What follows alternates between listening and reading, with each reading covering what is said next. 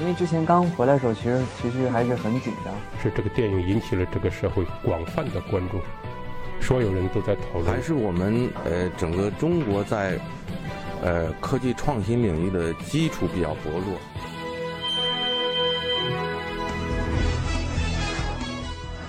影响有影响力的人，中国新闻周刊。人要特别想去做一件事的时候，一定会看到效果。在武大靖的讲述中，最早接触到短道速滑这个项目，源于一次偶然。十岁那年，他在电视上第一次知道了短道速滑这个项目，刚好家乡佳木斯有业余的短道速滑队，我想去试试。母亲觉得孩子有个爱好，还能强身健体，表示支持。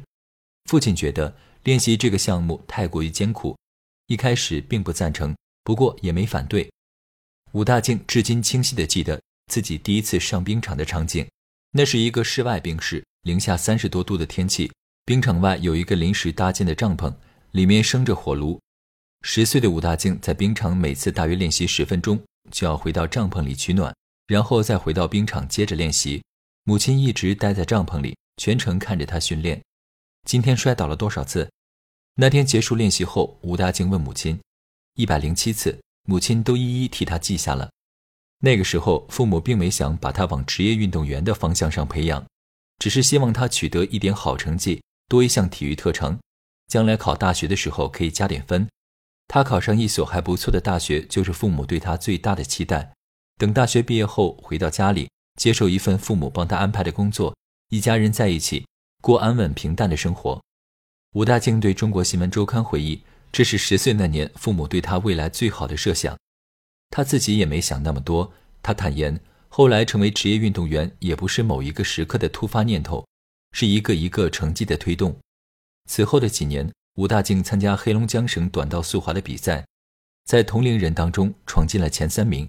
两年之后，二零零六年，江苏省短道速滑队来当时武大靖所在的佳木斯业余队选人，吴大靖被选中。当时他几乎没有犹豫，就决定离开家乡和父母，加入江苏省短道速滑队。在佳木斯业余队那两年，白天的时候，冰场属于省队和市队的专业队员；凌晨之后，冰场才对业余队开放。武大靖经常是在凌晨两三点，睡意最浓的时候被叫醒去训练。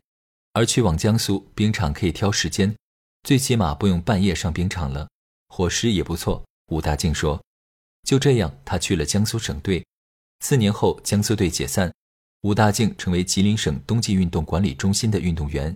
一年之后，二零一零年十月，武大靖参加了当时举办的一场短道速滑全国联赛，一同参赛的还有几个从国家队回来的队员。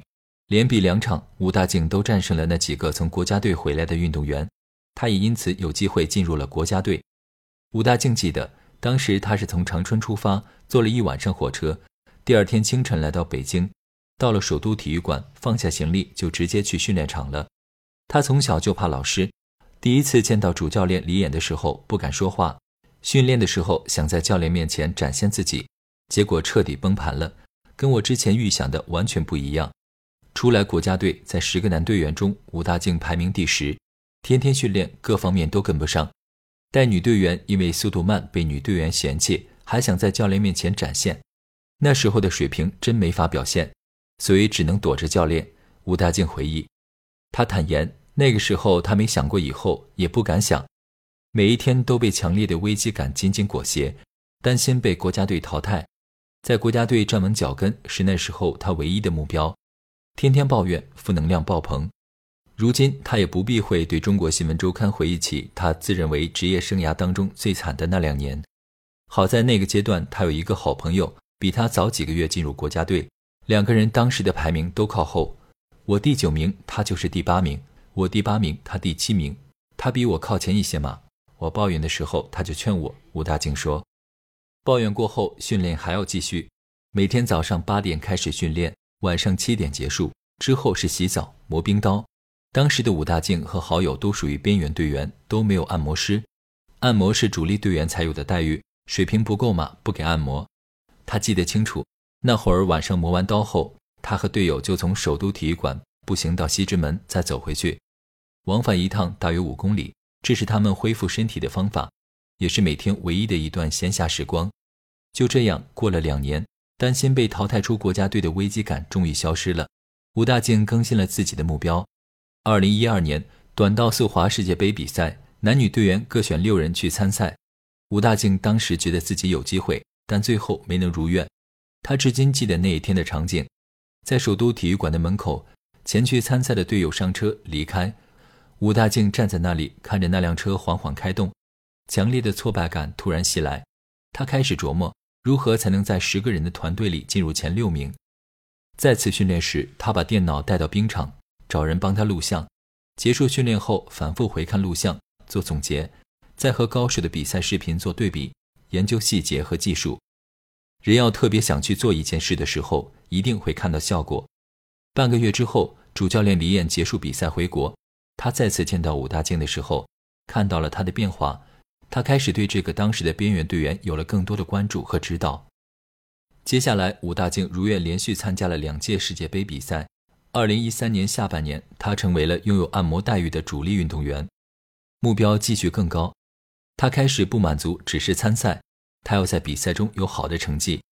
二零一四年，他拿下了索契冬奥会短道速滑男子五百米亚军，第二年拿下了世锦赛五百米冠军，成功卫冕。近些年，吴大靖自认为走得还算平稳，只是每年会有为期一个月的习惯性抵触状态，成绩直线下滑，失去了精神支柱，也就失去了训练的动力。就在自己的世界里，谁的话也听不进去。吴大靖这样描述：每到这个阶段，李岩不会再跟他探讨技术问题，而是会给他几本书，或者直接把书中的某个篇章单独拍照发给他。有时候，李岩会拿起一本书。要求武大靖当着他的面朗读书中的内容。